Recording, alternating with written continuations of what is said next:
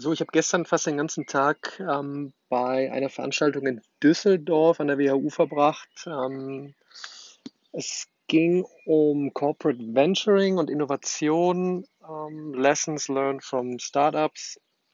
Sehr, sehr, sehr, sehr interessante Vorträge.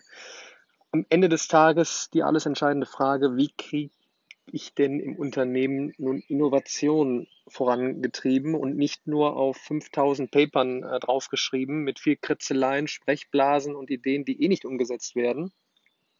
Ende des Tages gibt es eigentlich drei Möglichkeiten. Entweder man äh, kauft ein Startup auf und ähm, implementiert es ähm, im Unternehmen.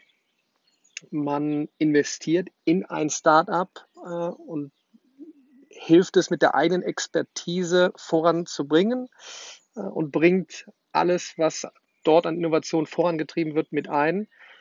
Oder am Ende des Tages, man schafft eine eigene Unit, die völlig autark handeln kann, die Ideen aber auch nicht nur ausschreibt, sondern auch durch moderne Kommunikationsprozesse nach vorne treibt, wie zum Beispiel mal die klassische E-Mail wegzuschreiben und dann über Google Hangouts, ähm, über Asana, Slack, Evernote, whatever, äh, kommunizieren kann auf kurzem Wege, äh, ausloten kann, wo ist hier ein Pain äh, äh, ermittelt worden und welche Möglichkeiten gibt es, diesen zu lösen.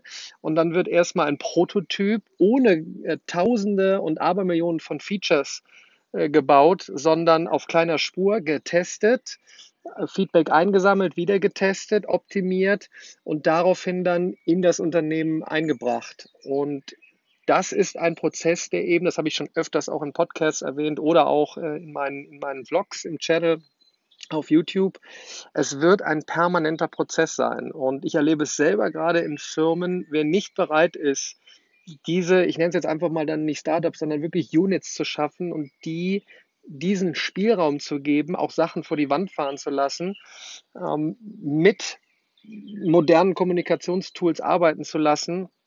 Ähm, wer das nicht bereit ist, ähm, einzugehen, dieses Teilrisiko, weil am Ende des Tages wird es zum Erfolg führen, äh, dort wird keine Innovation möglich sein. Und ähm, das kann jeder gerne so weiter teilen, diesen Podcast oder diese Ansicht. Ähm, ich gebe da jetzt mal direkt einen Tipp. Schaut euch mal Adventures an.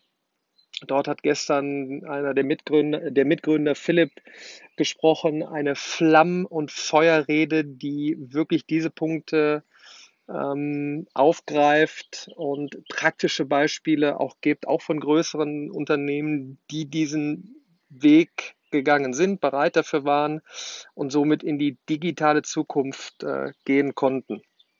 In diesem Sinne, bis zum nächsten Mal.